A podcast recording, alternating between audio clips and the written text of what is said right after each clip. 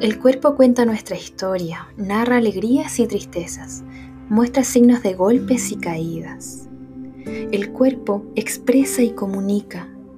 Necesitamos validar sus razones y entender sus pedidos. Juntas aprendamos a leer sus mensajes y comprender sus códigos.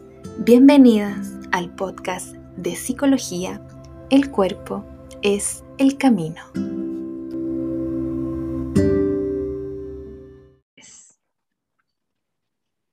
Bienvenidos y bienvenidas a nuestro decimocuarto episodio de nuestro podcast El cuerpo es el camino. Y esperamos que al momento de que puedan saborear este episodio estén bien. Y también preguntarle a Andrea cómo está hoy.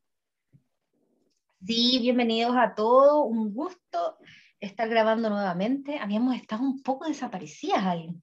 Así que estamos muy animadas para el día de hoy y esperamos que el tema de hoy sea de gran importancia para todas nuestras oyentes. Sí, la verdad es que hicimos una votación en nuestro Instagram sobre si les interesaría este tema y hubo muchísimas personas que querían que este episodio se construyera. Y este episodio tiene que ver entonces con la imagen corporal, es decir, aquello que yo siento, pienso y percibo sobre mi cuerpo y cómo todo ese conglomerado de palabras tiene un efecto en mi relación romántica o sexual romántica, afectiva romántica, y cómo también mi relación tiene un impacto en mi imagen corporal.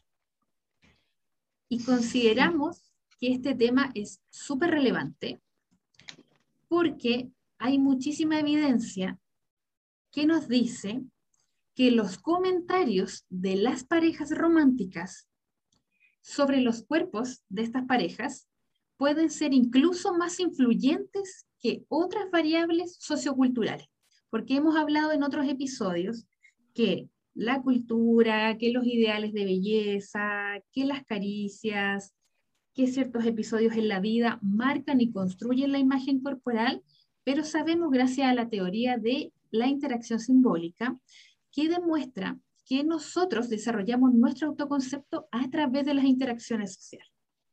Y eso es muy importante porque sabemos también que aquello que piensa la pareja de mi cuerpo incluso puede ser más importante que otros factores que influyen en la construcción de mi imagen corporal. Y en esa línea, Lynn, queremos destacar que a veces se pone como, como ser complicado, ser exagerado cuando le ponemos ciertas cosas a nuestra pareja respecto a cómo se refiere a nuestro cuerpo. Y por lo mismo, Aline empieza el podcast pudiendo marcar que esto no tiene que ver con ser exagerado o no, sino que tiene una función también lo que dice tu pareja y por qué también es tan, es tan relevante. Eh, y, y, de ahí partiendo entonces queremos poner un poquito el puntapié ahí hoy. ¿Cuál es la función que puede ser para los dos lados? O sea, nuestras parejas pueden ser sumamente positivas y aportar y facilitar nuestros propios procesos con la corporalidad, pero también, como tienen ese tal potencial, podría ser al contrario y ser un obstáculo para nuestro proceso de conocimiento o de relación. Y por eso, ya sea que tú seas una persona que se ha visto quizás mermada por los comentarios de tu pareja o tú has hecho comentarios sin tomarle el peso, nos parece que es un súper buen tema el día de hoy, así que eh, ojalá que puedas atender a lo que vamos a abordar eh, hoy. Totalmente. Y esto nos pone, yo creo que más allá de, las relaciones heterosexuales, que es un poco el plano eh, desde donde vamos a hablar, pero yo creo que no solo compete a mujeres, sino que también a hombres, eh, y que difiere un poco del sexo o de la identidad de género, sino que tiene que ver con que todos nos relacionamos con distintas cosas y personas, y eso va a tener un impacto importante en nuestros pensamientos y en nuestras emociones. Y la verdad es que una de las barreras eh, que enfrentan las mujeres cuando quieren trabajar su imagen corporal o cuando quieren sanar la relación con su cuerpo, es el temor que surge de que tu pareja puede rechazarte o puede tener muchos juicios negativos. Porque ¿qué va a pasar cuando nosotros trabajemos nuestra imagen corporal y sanemos la relación con nuestro cuerpo? Es muy probable que soltemos el cuerpo como apariencia. Y eso quiere decir que puede ocurrir o no que nos alejemos un poco de estos ideales o de esta construcción social que existe de que los cuerpos sexys y atractivos tienen una forma corporal. ¿no? Por ejemplo, al soltar el perfeccionismo de la relación con la comida o la compulsión con el ejercicio, nuestro cuerpo cambie. Y esos cambios nos hagan dudar respecto de cómo mi pareja va a atender esos cambios. Y eso ocurre principalmente porque no solo los hombres han aprendido a mirar nuestro cuerpo y a mirarnos a nosotras desde una mirada sexualizada y objetivada, es decir, cuando somos valoradas principalmente por cosas vistas o consumidas, por ejemplo, lo físico, porque eso lo vemos en los medios de comunicación y también en las personas que nos rodean. Pero como les decía, no solo los hombres aprendieron a mirarnos así desde afuera, eh, como un juez catalogando si el cuerpo es bonito o es feo de una mujer, si es gordo o flaco, estas categorías que existen sobre el cuerpo, sino que a partir de eso también nosotras hemos aprendido a mirar a nuestro cuerpo así. Y eso hace que en nuestra relación de pareja no nos escapemos de esa visión deshumanizante de nosotras, es decir, que nos empezamos a mirar únicamente como un objeto que debe ser arreglado, que debe ser constantemente atractivo y que es el eje central de una relación. Y acá Andrea tiene cosas súper importantes que aportarnos sobre qué cosas son fundamentales en una relación de pareja. Sí, eh, igual quizá antes de puntualizar eso, yo creo que este tema es importante y esta relación particular es importante porque es una de las relaciones que establecemos desde el cuerpo. Es decir, nosotros al establecer una relación de pareja le damos acceso al otro, a nuestro cuerpo, al uso de nuestro cuerpo de una manera amorosa. Esperamos que siempre sea amorosa. Lamentablemente sabemos también que las relaciones a veces se uso no se da tan amoroso, pero el ideal de una relación de pareja es que el otro accede a mí del goce, la interacción, pero desde el cuerpo. Por tanto, el cuerpo siempre está en juego en esta relación. No así como con otras relaciones, como hablábamos con Aline antes del podcast. Por ejemplo, al ser mamá, al ser profesional, al ser hermana, yo puedo de alguna manera cuerpo puede quedar más aislado y también puede ser una relación que yo establezca solo porque, por funcionalidad. Las relaciones de pareja se establecen por deseo. Entonces, claramente van a tener un poder identitario mayor que quizás otras relaciones en vida. Entonces, primero partir ahí, en la medida que una relación de pareja se establece tanto con tu cuerpo y el cuerpo de tu pareja, sea hombre, sea mujer, sea del mismo sexo, eh, sea quizás con más de una pareja, porque también hay relaciones más abiertas, que son una o dos o tres personas, por ejemplo, hay una promesa y hay también un acuerdo del uso del cuerpo ajeno. Entonces, claramente, eso nos abre el camino a mirarnos, a cómo está, a qué tanto está funcionando, a qué tan atractivo es o sea, una de esas funciones nos llama a preguntarnos si seguimos siendo no atractivos para el otro y tenemos el deseo de ser atractivos físicamente también. Entonces, partiendo de esa base, eh, es importante poder entender que si bien el cuerpo juega un papel fundamental, no puede ser lo único que nos una a nuestras parejas. Es decir, el cuerpo va a ser una entrada y en muchas parejas les pasa que quizás la atracción física o sexual o por esa forma corporal que tenía esa persona en ese minuto fue la entrada y está bien, es parte del enamoramiento, pero que también tenemos que entender que para que esa unión se mantenga en el tiempo no puede solo y únicamente sostenerse desde ahí. Porque si no, nos quedamos con algo vacío y tiene un impacto también. No sé, Evelyn, si quieres compartir quizás los relatos que me parecieron que abren un, un puntapié súper importante desde lo evidencial. ¿Qué pasa en relaciones en donde lo único que circula en esa relación es la imagen corporal o una forma corporal específica? ¿Cómo eso agota al otro? Exacto, y, y cómo permea también la relación y cómo afecta eh, subjetivamente a las personas que están y que componen esa relación. Acá hay un relato que dice, es de una mujer, y dice, mi esposo ha dicho muchas veces cosas desagradables sobre mi apariencia. Por lo general, antes eh, de comer, me da una gran charla sobre mi peso.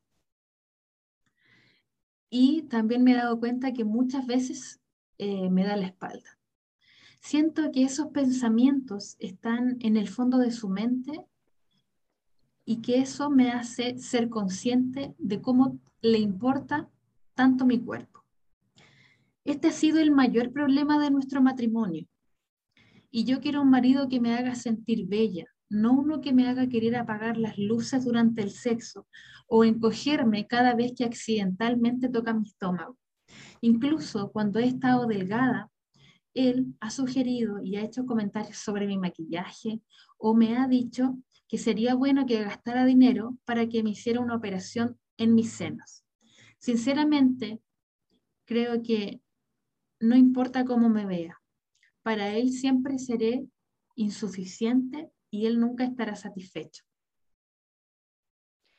Qué, potente y, qué reflexiva también esa mujer que comparte su historia, pero pone un puntapié interesante en donde finalmente desde la experiencia ella ha vivenciado que la forma corporal no es lo importante, que la forma corporal finalmente siga a ser una excusa y que sin importar la que tengas, sea de delgadez, que es lo más deseado a veces, o sea más grande, el asunto es cómo la hace sentir el otro y cómo también el otro, no sé, impone cierta forma en ella y cómo eso la impacta incluso en su propia relación. Y, desde ahí, Aline, no sé, ¿con qué te quedas tú al escuchar esta, esta narrativa? Yo a mí me impactó mucho cuando lo leí porque siento que hay como una especie de decepción, también, ¿cierto?, por parte del otro de decir, eh, y algo súper también importante que ella dice, para él nunca nada será suficiente, entonces haga lo que yo haga, yo no voy a poder cumplir con las expectativas que están en su mente. Y qué potente darse cuenta también que una relación de pareja puede verse tan afectada por este tema, que pareciera que quizás algunos dirán, oye, este es un tema banal, eh, o que pasan de largo esto de que la pareja siempre está diciendo, ¿y cómo me veo? ¿No crees que con este vestido me veo gorda? Eh, mira estos granos, eh, ¿qué crees que mejor me pongo, mejor no voy a esta a tal X situación? eh, ¿por qué me estás mirando de esa forma? No sé, de repente todos esos comentarios que, que estamos creyendo que es normal, que estamos creyendo que está bien que ocurran, la verdad es que son señales de que nuestra imagen corporal está afectando también cómo el otro me ve y cómo yo me relaciono en este espacio tan íntimo. Porque, como decía Andrea, todos queremos y todas queremos sentirnos atractivas y atraer a nuestra pareja o parejo. Sin embargo, se nos olvida que es atractivo, es más atractivo una persona segura de sí misma, segura de sus capacidades y características intrínsecas, y que lo único que sabemos en una relación de pareja es que siempre vamos a cambiar, y eso también incluye el cuerpo. Y no solo desde la apariencia, ojo, porque también puede ser que vayamos perdiendo funcionalidad y que no vayas a encontrar eh, que tu pareja va a hacer las mismas acciones que cuando lo conociste. Eh, significa también que puede haber enfermedad y eso puede transformar el cuerpo de tu pareja. Significa que también pueden haber ciertas circunstancias temporales que van a impedir que tu pareja haga ciertas cosas con su cuerpo y que necesite de tu apoyo, de tu asistencia. Entonces, lo único, esto es impermanente, el cuerpo va a cambiar durante todo el tiempo de la relación. Y ser atractivos, insisto, tiene que ver con la seguridad. Si yo todo el tiempo estoy sintiendo vergüenza por cómo es mi cuerpo, si me estoy ocultando, si estoy preguntándole a mi pareja si me veo fea o no con ese vestido, la verdad es que eso es lo que no es atractivo, no precisamente el cuerpo. Y eso genera también que las personas se centren en esos aspectos que tú le estás diciendo, porque no estás mostrando otros aspectos de ti, solo estás haciendo alusión a tu aspecto físico. Igual ojo ahí que la seguridad eh, no es algo que solo van a ser de mí, uno también, uno le puede dar seguridad a la pareja y también uno puede buscar en sus propios recursos esa seguridad. Y, y, sobre todo en una pareja, lo importante para poder sentirse seguro y para poder sentirse constituido como pareja, eh, creemos que es importante poder tener una, una comunicación. O sea, si por ejemplo yo me estoy sintiendo incómoda, las formas, las palabras no me hacen sentido, tampoco puedo esperar que el otro sea adivino o, se imagine y pueda dimensionar y tengo que expresarlo, la comunicación en cada pareja va a ser distinto. Para algunos más de piel, para otros de palabra, para otros con actos, pero en mi forma de comunicarme con el otro, eh, tengo que buscar expresarlo, porque ahí también puedo comprobar, ¿hay recepción del otro o no? Y también ver si en realidad no hay otro punto de unión más allá de la imagen corporal. Y en esa línea, con, como destacar, por tanto, no es, insistimos, no es un capricho que lo que diga mi pareja me impacte, sino que es, es una muestra de que estamos siendo pareja, porque el ser pareja es estar pendiente del otro también y recibir y dar. Em, pero además es importante la complementariedad en la pareja, es decir, más allá de que seamos muy parecidos o distintos, hay una necesidad mía y del otro que se complementan en una promesa de vida en conjunto. A veces hay parejas que están juntas en la promesa de la crianza, hay otros que están juntas en la promesa del amor diario, hay otras que están juntas en la promesa de quizás un éxito económico o en la protección mutua o el éxito y potenciar al otro. Cada pareja va a tener esa promesa distinta. Y por lo mismo es importante cuestionársela, porque por ejemplo, hablábamos con alguien en una pareja en donde alguno de los dos considera que el cuerpo es muy importante y es su foco de vida, pero el otro no le interesa, quizás lo que ahí hay es una incompatibilidad de promesa en realidad y también es respetable decir, ¿sabes qué? No tenemos una misma visión o no tenemos valores en conjunto que nos permitan complementarnos en un futuro, en vez de seguir a la fuerza sosteniendo eso y yo sufriendo en silencio o el otro sufriendo en silencio. ¿Por qué? Porque finalmente, por ejemplo, si volvemos al relato de Aline, pareciera ser que para ese hombre sí es importante dentro de la complementariedad de los acuerdos de la pareja una cierta imagen.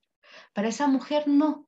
Y por tanto uno le pedía al otro lo que el otro no desea. Y, y si no hay compatibilidad de deseo, es una lucha que aunque pasen 10, 15, 20 años, lo único que va a traer es sufrimiento.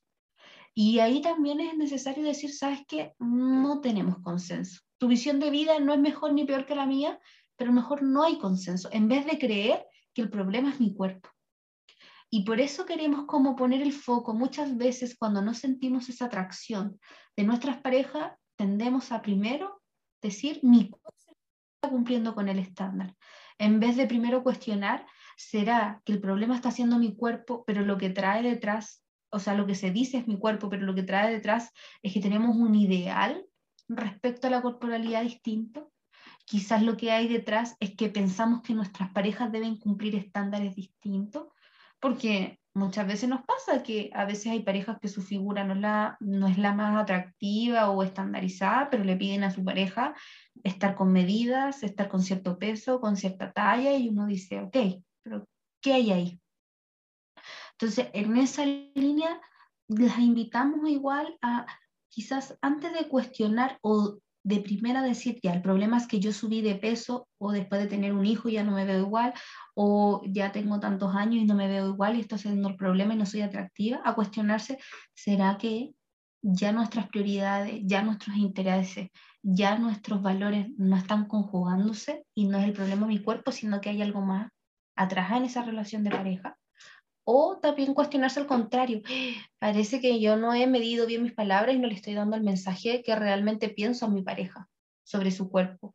Y yo minimicé quizás el impacto de mis palabras y en realidad, como somos pareja, mis palabras le impactan más que la que le dice un amigo, que la que le dice un vecino y así. Exacto, estoy muy, muy de acuerdo, Andrea, sobre todo en relación a esto de la creencia que tenemos de que si algo de repente va mal en la relación, si no nos estamos sintiendo tan cómodos, yo hice algo Y ese algo es el por qué no soy amada, ¿no? Cuando en realidad quizás tiene que ver con diferencias solamente. Y yo creo que hay un derecho que siempre tenemos que garantizar, que es el derecho al cambio y a la transformación. Nunca vamos a ser los mismos de cuando iniciamos la relación pasados cinco años. Y puede ser que quizás la pareja, por ejemplo, se unió en función del culto al cuerpo, puede ser, ¿cierto? Pero claro. Tiempo, que no significa que a propósito de eso, la promesa sea que, no sé, pues la pareja se va a terminar entonces, como que si objetivizan al cuerpo ya no hay nada que hacer. No, por el contrario, con el paso del tiempo quizás también pueden ir pensando y diseñando esta nueva forma, estos nuevos eh, valores de la relación. Porque tampoco es como tan determinista decir, oye, si la relación, en la relación no objetivamos y si esto está presente, entonces está destinada a fallar. Por el contrario, yo creo que así como los hombres aprendieron a objetivar nuestro cuerpo y nosotras como mujeres a autoobjetivarnos, también podemos desaprender de eso y podemos darnos la oportunidad de que haya una transformación, una forma más saludable, porque las bases de toda relación es el amor y el respeto, ¿no? Si eso no está, entonces difícilmente se puede continuar con algo saludable. Que no está... Claro, ahí me quedé pensando en, en, otra cosa también adicional a estas frases, de decir también que también es respetuoso que en este cambio que tú señalas, uno deje de ser atractiva para el otro, porque eso es parte del cambio y es posible. Que eso no es igual a que mi cuerpo no sea atractivo. Exacto. Puede dejar de ser atractivo para una persona en específico, pero seguir siendo un cuerpo atractivo.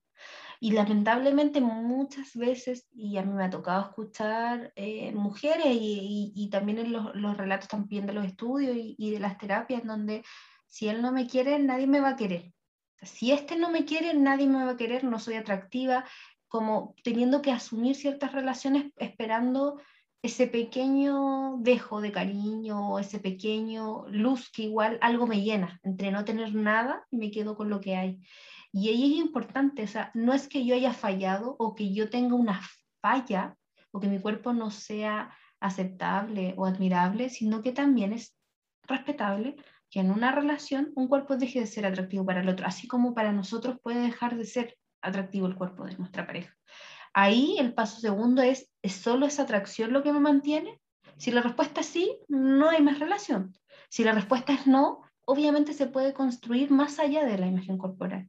Pero también es respetable decir que porque dejes de ser atractivo para una pareja en específico, no quiere decir que tu cuerpo no sea atractivo en general. Eh, y que eso va más allá de una sola pareja. Súper bien, porque no, y, no solo también dar el, espacio, el derecho a, a, que puede dejar de resultarte atractivo un cuerpo, sino que también otras características de las personas. De repente también hay transformaciones que tú dices, ¿sabes qué? Ya esta amistad no me parece atractiva. ¿no? Y no tiene que ver con que hay un problema en esa persona, que esa persona está fallada y que tiene que transformarse en imagen y semejanza de lo que a mí me parece atractivo. ¿No? De hecho, hoy, eh, bueno, estamos grabando un 14 de septiembre, hoy en una, eh, compartimos una publicación que decía eso, yo puedo eh, entender que no te parezco atractiva, lo entiendo, ¿cierto? Porque cada persona tiene sus gustos y sus parámetros, pero eso no significa que me haga sentir mal, porque em, que no me hagas sentir mal porque me hagas creer que yo no soy atractiva y que yo soy el problema, ¿no? Eh, cada persona tiene sus gustos, cada persona tiene sus afinidades y tenemos que darnos la oportunidad de ser flexibles con eso y no creer todo el tiempo que el problema es nuestro cuerpo, porque es como la tendencia de creer eh, que lo primero que tenemos que modificar o arreglar en función de ese malestar que está en la relación es el cuerpo. Y la verdad es que si la relación funciona solo y únicamente en torno al cuerpo, la verdad es que esa persona no está relacionándose, solo los cuerpos como deshumanizado, sin emociones, sin contenido. Exacto, y, y ahí, y, y qué es, eso es un, si es solo desde el cuerpo, es un encuentro viable, es un encuentro posible, más erótico quizás, más puntual, pero acotado en el tiempo. Porque para que exista la promesa de permanencia es necesario sobrellevar a eso. Es una forma válida, pero también uno tiene que tener seguridad respecto a que si eso no se transforma, es poco probable que se sostenga como una relación en el tiempo. Es un encuentro viable, pero no necesariamente permanente. Y ahí uno se tiene que cuestionar ninguna forma de sí o no, sino que cuál es la que quiero. Porque finalmente si la que yo quiero es una promesa en el tiempo, pero la estoy construyendo desde algo que no tiene ese sustento, obvio que me va a llevar a la frustración obvio, pues si no va a cumplir como los parámetros que yo estoy esperando.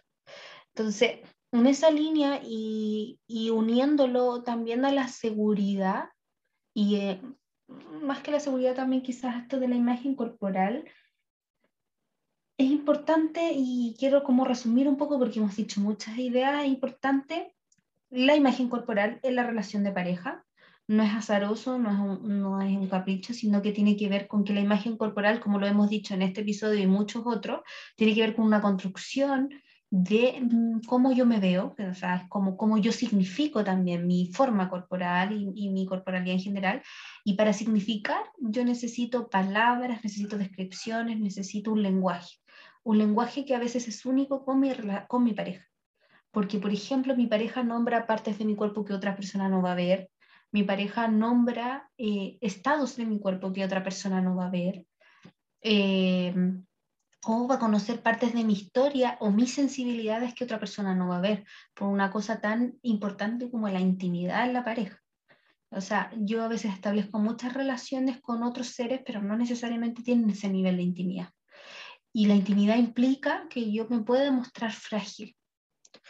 Eh, y es importante también darle eso a tu pareja. Y por eso mismo, si yo tengo un, parejo, una pareja, eh, a quien yo le abro un espacio de mi vida, de fragilidad, de intimidad, que conoce quizás mucho más mi cuerpo que otras personas, sin lugar a duda lo que se diga ahí en ese espacio, más que es una relación que yo quiero mantener, va a ser 10.000 veces más potente que la que me diga cualquier otra persona.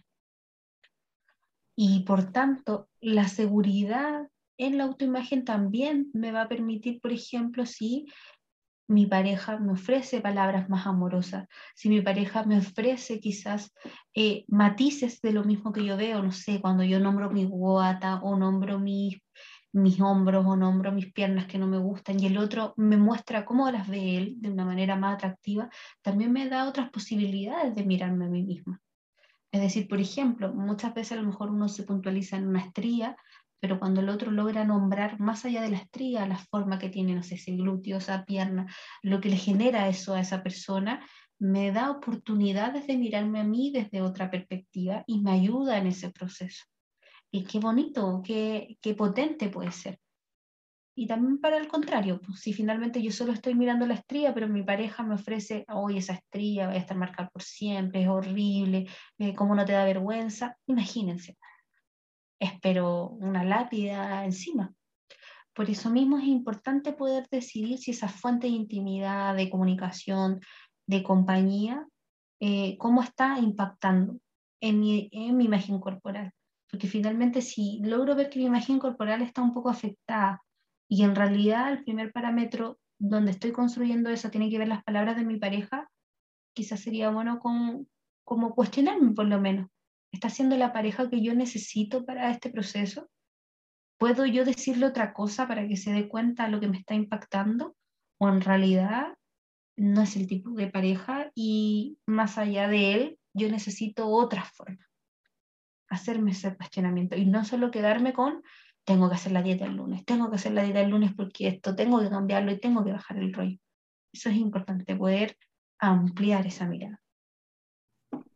Y sabes, Andrea, me, me quedo dando vuelta esto de... Mm, quedé pensando como eh, el mismo llamado a mirar eso y también a ponernos los lentes un poco del feminismo, porque, no sé, yo lo pienso como mujer y, y una pareja heterosexual en mi caso, de ver que es bonito ver envejecer a mi pareja, ¿no? Las arrugas, que no sé, quizá eh, otras características de su piel, que, que, en el fondo tienen que ver con el traspaso del tiempo, con el transcurso del tiempo. y que yo solo encuentro bonito. Y probablemente las mujeres encontramos bonito y atractivo esas características en los hombres. Pero cuando se trata de nosotras, no es bonito. Y eso tiene que ver con una construcción también de cuán duro es el sistema con las mujeres y el envejecimiento o las mujeres posparto también. ¿no? Que ahora a los 15 días también tienes que fajarte porque si no el abdomen y tu nueva misión es que no te quede guata porque si no fallaste. Entonces, mirar también con lentes y decir, yo quiero que dentro de mi relación entren esos ojos también como, como esos ojos enjuiciadores respecto del cuerpo que castigan más a la mujer y menos al hombre. Y, y por otro lado, como para que vayamos dando quizás estrategias en función de lo que tú decías, Andrea, lo importante es demostrarnos vulnerables. Yo creo que ese para mí es el punto uno respecto a este tema en la relación de pareja. Porque a veces creemos que decir lo que estamos sintiendo con nuestro cuerpo puede generar que tu pareja se centre más en esos aspectos de tu cuerpo. Cuando en realidad es importante darle la oportunidad al otro de que te dé este otro relato, sobre tu cuerpo, lo que tú decías, Andrea, ¿cierto? De que me complemente, de que me nutra su visión, porque yo estoy cejada, estoy sufriendo con mi imagen corporal y voy a estar cejada. Si yo me nutro de otros, sobre todo de otros que me quieren, puedo tener un gran recurso ahí. Y darle la oportunidad a la pareja o al parejo de decirle esto que tú me dices me duele, ¿no? Y de quizás quitarle el aguijón a, a esa abeja y decirle, deja de golpearme tan fuerte con esto, porque me pasa esto, esto y eso y me hace sentir así. Y decirlo, clara, decirlo claramente te saca también de la queja. Y cuando uno no va al otro con queja, sino que con una opinión, se arma diálogo. Porque cuando uno solo se queda en la queja, es fácil que te expulse de la conversación. Porque uno no quiere conversar quejándose. Pero en cambio, cuando hay una coordinación, una comunicación, eh, ayuda a generar nuevos contenidos. Pero además, y, quiero poner aquí un puntapié, muchas veces omitimos cosas por las fantasías. ¿Qué va a pasar si me ve esto? ¿Qué va a pasar si yo le digo esto otro? Mejor me lo callo. Me tocó así, pero no me gusta. O va a ver esto y se va a desenamorar. Y finalmente, callando, callando una, me lleno de fantasías súper catastróficas que no sé si en la práctica se van a dar y sufro por eso. Y además me resto de la posibilidad de poder evaluar genuinamente si finalmente la reacción del otro cumple con mi deseo de pareja también. O sea, finalmente romper ese globo, romper la fantasía y llevarlo a la práctica me permite en situaciones concretas de poder enamorarme más o por el contrario tomar una decisión de irme de esa relación. O pongo un ejemplo específico, ocultar, no sé, mucho, mucho tiempo las estrías y, ocultar por el miedo a que van a decir. Primero, qué pena estar en una relación en donde tienes miedo. Ya eso debería ser una primera señal de alerta. O sea, si ya hay miedo, no vas a poder mostrarte vulnerable, no va a poder haber intimidad. Por tanto, es importante darte ese espacio de salir de eso de miedo y poder discriminar si ese miedo tiene que ver con, en realidad, eh, aprensiones tuyas o si estabas leyendo bien la situación de riesgo. Entonces, es importante salir de la fantasía y llevarlo a la práctica y, por ejemplo, mostrarlo. Y si lo que tú te encuentras es contención, amor y otros lenguajes u otras narrativas, qué genial, qué rico. Te apuesto que va a apuntar a poder inmiscuirte y profundizar más en esa relación. Y si en realidad no, pues te encontraste lo contrario y en realidad te encontraste palabras peores, más violentas, más dañinas, qué bueno que también lo hayas visto en ese punto, porque por ahí no es. O sea, si, si, si se comunicó así con algo específico de tu cuerpo, altamente probable que también sea en otro espacio, más si tú le comentaste lo que te impacta. O sea, el otro no escuchó, no, no modeló. Entonces es importante en esa línea quizás a veces salirnos de las fantasías porque a veces uno sola, sufriendo en la cama o en la pieza, en sus pensamientos, te hace un mundo gigante y que después la práctica a lo mejor no tenía cabida o a lo mejor era un espacio que me da información a decidir también. Totalmente, totalmente romper con de repente tantas fantasías que tenemos en la mente respecto de lo que va a ocurrir. o con esa desesperanza un poquito quizás con experiencias pasadas, entendamos que cada relación, cada persona que está enfrente tuyo, que tú eliges cada día, puede ser distinta. Y permitirle también esa diversidad, mostrarnos vulnerables, entonces es un gran paso. Decir, Totalmente. decir lo que sientes, cómo te hace sentir. Y yo diría que el punto dos importante es pedir. Y con pedir me refiero a que si tú sabes que ciertos comentarios no te gustan, de pedirle. No quiero que te refieras así sobre esto y esto, porque y por tanto y se puede conversar, etc. Pedir, eh, no sé, por ejemplo, lo que tú decías, Andrea, hay cosas que me molestan, decirlo. Pedir que no se hable sobre mi comida, que no se hable. Llegar a acuerdos. Con las parejas siempre llegamos a acuerdos. Y en las parejas y en las familias también siempre hay límites y normativas que se construyen en conjunto. ¿no? Yo no me voy a referir a tal cosa o en esta oportunidad no vamos a hablar de esto porque esto en este momento de mi vida es sensible. Entonces te voy a pedir que no hables más de mi comida. Tú tienes tu protocolo quizás de alimentación, yo tengo el mío. ¿no? No se trata de que hay una competencia y cuál es mejor que otro, cada uno vive su proceso, porque estamos en pareja, pero también hay individualidad. El derecho también a ser un individuo independiente. Y en eso también poder conectar un poquito con la sexualidad también, porque creo que muchas veces estamos creyendo que esos momentos solo pasan por la vista y como que se olvidan un poquito los otros sentidos que utilizamos y que son igual de importantes que la vista. Entonces siempre hay un temor respecto del trabajo de la imagen corporal o de sanar la relación con, con nuestro cuerpo, que lo he escuchado, que es como, oye, pero si yo hago esto, por ejemplo, alimentación consciente, si yo hago esto, entonces voy a subir de peso. Es que si yo hago esto, entonces mi cuerpo no va a ser de esta forma. Eh, y el trabajo de esto a nivel psicológico tiene que ver con esa variable psicológico, no tiene que ver con un cuerpo exterior.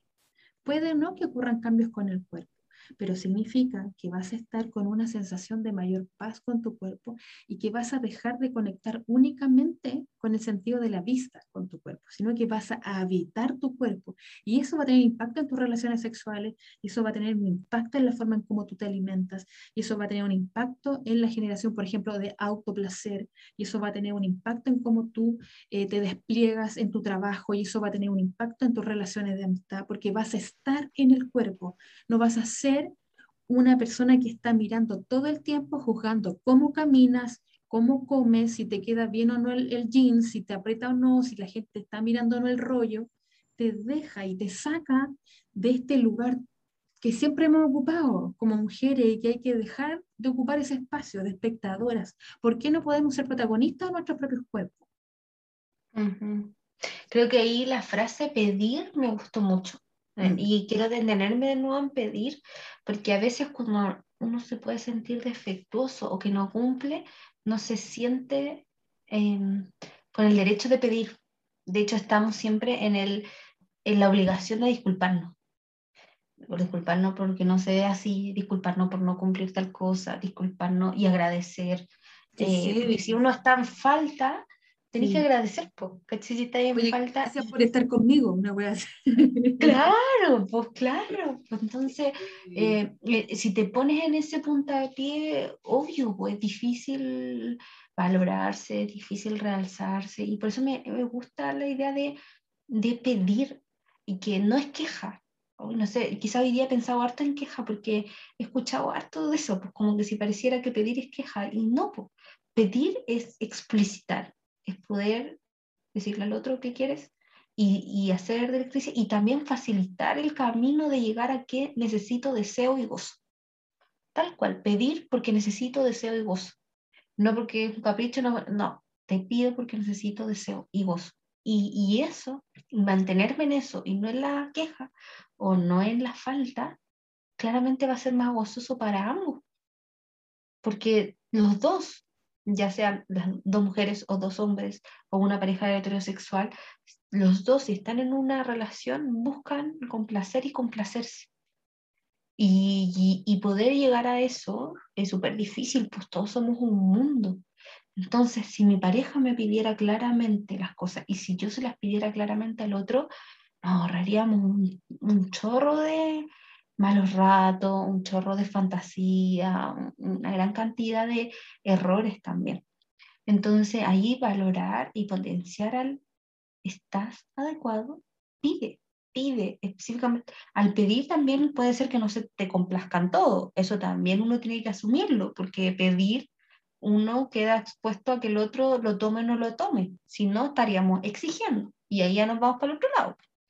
Pero pedir es poder dar una posibilidad de recibir también y tú eres merecedora de recibir más allá de tu forma corporal. Y no siempre nos dicen eso. Así que de verdad, cuando terminen este, este capítulo, espero que se queden con la idea de por lo menos proponerse pedir una o dos cosas. No cambia la vida, pero, pero de verdad, pide una o dos cosas y ve cómo te va. Cómo te resulta. Exacto, como salga siempre. Lo que piensas, lo que sientes, cómo salga. Cuando esta práctica no está instalada, eh, o este hábito, por así decirlo, de pedir, de manifestarnos, de establecer límites, de decir, oye, esta es mi necesidad, eh, al principio no va a salir quizás como esperamos, pero ahí aplica la compasión. Estoy por primera vez haciendo esto y soy humana. Entonces eso significa que puedo también cometer errores en ese pedir o en ese decir, y quizás la otra persona también se equivoque también al pedirlo y quizás los ha experimentado. Em, pero eso principalmente yo creo que es ser vulnerables y también yo creo que esto de ser vulnerables nosotras, expresando cómo nos sentimos con nuestro cuerpo y cómo nos sentimos quizás con los comentarios o las actitudes que tiene tu pareja en relación a tu cuerpo, también yo creo que abre una posibilidad a que el otro o la otra pueda también decir cómo se está sintiendo con su cuerpo. Porque quizás también el hecho de que se centre tanto en el cuerpo es porque también le ocurre algo con su cuerpo. Y qué bonito sería conversarlo, llegarlo a acuerdo y en ese compañerismo poder trabajar el tema y sacar cosas bonitas. Y, yo creo que eso era convencida que en la relación de pareja también uno genera una especie de sanación eh, con la pareja, porque la pareja te enseña de su vida, de su historia y viceversa. yo creo que algo súper importante en toda relación de pareja es el compañerismo y la autocompasión, el deseo también de aliviar el sufrimiento del otro y en sí mismo, en, en, esa reciprocidad que existe en esa relación. Bueno, de hecho, igual hay harto documentado, por ejemplo, sobre las teorías de apego, eh, que es como, para que no esté tan familiarizado, pero es como la forma que nos vinculamos a los otros o cómo pedimos también protección, de hecho el apego va muy relacionado a quién acudo y cómo acudo a alguien para ser protegido, y que muchas veces eso se establece en la infancia y a veces no es de la mejor forma. A veces tenemos, traemos de, de nuestra historia un apego inseguro, un apego ansioso, un apego ambivalente, es decir, no estamos muy familiarizados con que nos protejan y cómo pedir esa protección, pero que se ha documentado que las relaciones de pareja a veces son un, nicho súper potente de poder establecer un nuevo tipo de apego, una es decir, una nueva forma de pedir protección y de recibirla también y de poder sostenerla. Es decir, por ejemplo, lo más, así como de manera general, pero por ejemplo los más ambivalentes a veces quieren mucha protección, otras veces no quieren nada. Hay algunos que son más evitantes que en realidad piensan que no necesitan a nadie ni quieren nada de ninguna persona, u otros que lo necesitan todo el día porque si no, no son, no se sienten a ellos mismos. Y la idea de un, de un apego más seguro tiene que ver con cuando lo necesito lo puedo pedir y lo puedo recibir, pero no lo necesito siempre pero tengo la seguridad que va a estar disponible ahí para mí cuando sea necesario, pero puedo explorar solo. Y qué bonito que una relación de pareja me genere eso, una nueva forma de apego, una nueva forma de relacionarme también respecto a situaciones de protección y cuidado. Entonces, asimismo, puede impactar en la forma en que tengo el apego, la forma en que tengo una, autoimagen también, al sentirme más seguro, más confiado, con otras narrativas respecto a cómo me nombro a mí misma, cómo me miro a mí misma. Eh, así que aprovechemos, aprovechemos, las invitamos y los invitamos a aprovechar si están en pareja y si no lo están, cuestionarse también en cómo quieren hacerlo cuando lleguen a estarlo. Porque a lo mejor tienen también alguna experiencia previa de alguna relación que no fue tan amoroso eso, o ustedes o su pareja, o también cuestionarse si en realidad el trabajo de autoimagen es algo que necesitan hacer previo estando solos, antes de que eso lo puedan exponer con una relación de pareja. Y eso también es súper eh, válido y es súper importante porque a veces quizá llegar como con ese trabajo o esa reflexión hecha previa eh, puede facilitar el relacionarme con un otro. En cambio, si inicio una relación de pareja en donde yo misma no tengo un conflicto resuelto respecto a eso, quizás cargar también mucho una relación. Entonces los invitamos a reflexionarlo, ya sea que tengas una pareja o que no la tengas, eh, o que te estés cuestionando si es que quieres incorporarla en tu vida, creo que, que darle una vuelta a lo que hemos conversado hoy día también puede aportar a, a, a esa reflexión. Totalmente. Y yo creo que quizás puede darse incluso, Andrea, que quizás tu pareja no, no hable tanto del cuerpo, quizás tu pareja para él no es tema, pero si tú estás internamente luchando con tu imagen corporal. Y en ese sentido, entonces, ¿cómo, cómo lo hago con la pareja? Bueno, permitirme ser vulnerable y permitirme ser ayudada. Quizás mi pareja me pueda ayudar en ese camino. Y si quizás no, no ha sido insuficiente eso para mí, también el derecho a pedir ayuda profesional para eh, tener una relación con el cuerpo que te permita estar en la vida de una forma libre y eh, de una forma más saludable eh, para el momento que estás en tu vida. Entonces, mostrarnos vulnerables, se requiere mucho coraje para eso, pero es importante hacerlo porque también dejamos de ser un personaje y encontramos intimidad con el otro a partir de esa vulnerabilidad, pedir y yo diría que como último también confiar en que las personas pueden cambiar y pueden aprender. Por ejemplo, un ejemplo chiquitito, me pasó con, con el tema de género, no sé, que mi papá no entendía, por ejemplo, por qué era malo piropear a las mujeres en la calle. ¿no? Y es una persona de 60 años que tú decís, claro, eh, no es viejo, eh, pero él no entendía. No entendía, oye, pero ¿por qué ahora es como que como que se juzga, porque es como penado, como que él no entendía, porque creció viendo a su papá haciendo eso, ¿no? Naturalizado. Lo mismo con el cuerpo. Los hombres han aprendido a objetivizar el cuerpo de la mujer, pero no significa que puedan tener esa actitud para toda la vida. Y podemos explicar y podemos mostrar y enseñar el impacto que eso tiene y el sufrimiento que puede generar eso a las mujeres. Y ser gran agentes de cambio en todos los espacios en los que estemos. No significa que vamos a ser el terapeuta de la pareja, no significa que vamos a poder tener una actitud distinta de creer que el otro, así como yo puedo mejorar en relación a las necesidades del otro, el otro también tiene esa posibilidad. Entonces, eso, yo creo que para finalizar. Y, y, poder ahí discriminar, o sea, uno le puede dar el potencial al otro de cambio, pero si en el otro no hay un impacto o no hay un resonar, eh, también es válido que no quiera cambiar y también es válido que yo no quiera esperar ese cambio. Entonces, y ahí también va el, el puntapié de que no soy su terapeuta. Pero tengo que dar esa oportunidad también. O sea, una cosa es que uno como pareja dé la oportunidad de cambio, vea si es que está, ese cambio puede venir o no, porque también es válido que una persona no quiera cambiar. O sea, no porque nosotros consideremos el otro va a tener que hacerlo, pero así como esa persona tiene el derecho de decidir no cambiar, yo también tengo el derecho de decidir, por tanto no quiero seguir. Y en eso también como apuntar a que eso es una posibilidad y, no es ni un fracaso ni nada, sino que es una posibilidad que hay que valorar informadamente, es decir, habiendo dado la oportunidad, habiendo dado el espacio de diálogo, habiendo dado espacio al cambio y a la reflexión en distintos niveles, desde qué comentarios le hago, desde conversarlo explícitamente hasta eh, gestos diarios, eh, situaciones concretas. Sutilezas. O sea, no, sutilezas, claro. A lo mejor hay ciertas parejas que quizás no, no lo dicen, no tienen la mejor eh, diálogo o hacen los mejores discursos, pero tienen actitudes concretas que son muy bonitas y que dan cuenta de lo que ellos piensan o hacen. Entonces, dándose la oportunidad de poder leer todo eso, pero con un límite. No somos nuestra pareja, nuestro, nuestro terapeuta, ni nosotros la de ellos, pero sí construimos algo en conjunto. Dar ese espacio, construir en algo en conjunto. Porque algo que hablábamos también con Ali, de que hay algo que se construye con esa pareja que es único e irrepetible. Por más que yo tenga parejas parecidas a alguien, nunca va a ser esa misma relación, ese mismo vínculo. Hay algo que ese ser despierta en mí, que yo despierto en él, que no lo voy a poder hacer con otra persona. Eso tiene un potencial, es súper lindo, eh, es súper particular, pero también por lo mismo puedo decidir tener una relación distinta a futuro o permanecer en esa y apostar al cambio. Y ahí cada una tiene que ver qué es lo que le resuena más con su propia vida.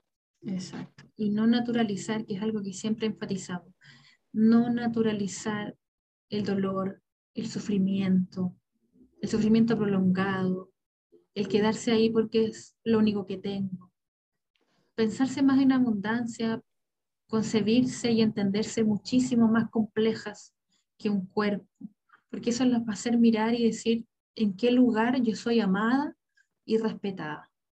Poder tener esas antenitas un poquito de, detectar y, y ser compasiva de decir, oye, esto me hace sufrir y entonces esto tiene que tener algún alivio. Exacto, no aguantar. O sea, el sufrimiento es parte de la vida, también nos da un mensaje, pero el aguantar no ayuda a nadie.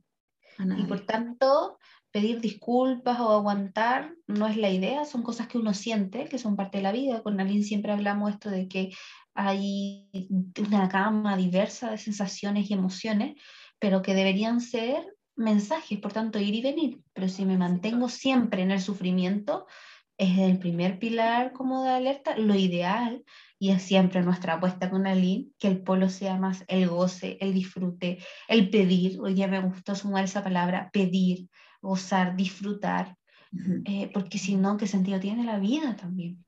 Para nosotros y para el que nos acompaña. Así que anímense a pedir, gozar, disfrutar y que sus relaciones de pareja también sean un aporte a eso porque eso de la manito va a traer una mejor relación con nuestra imagen corporal.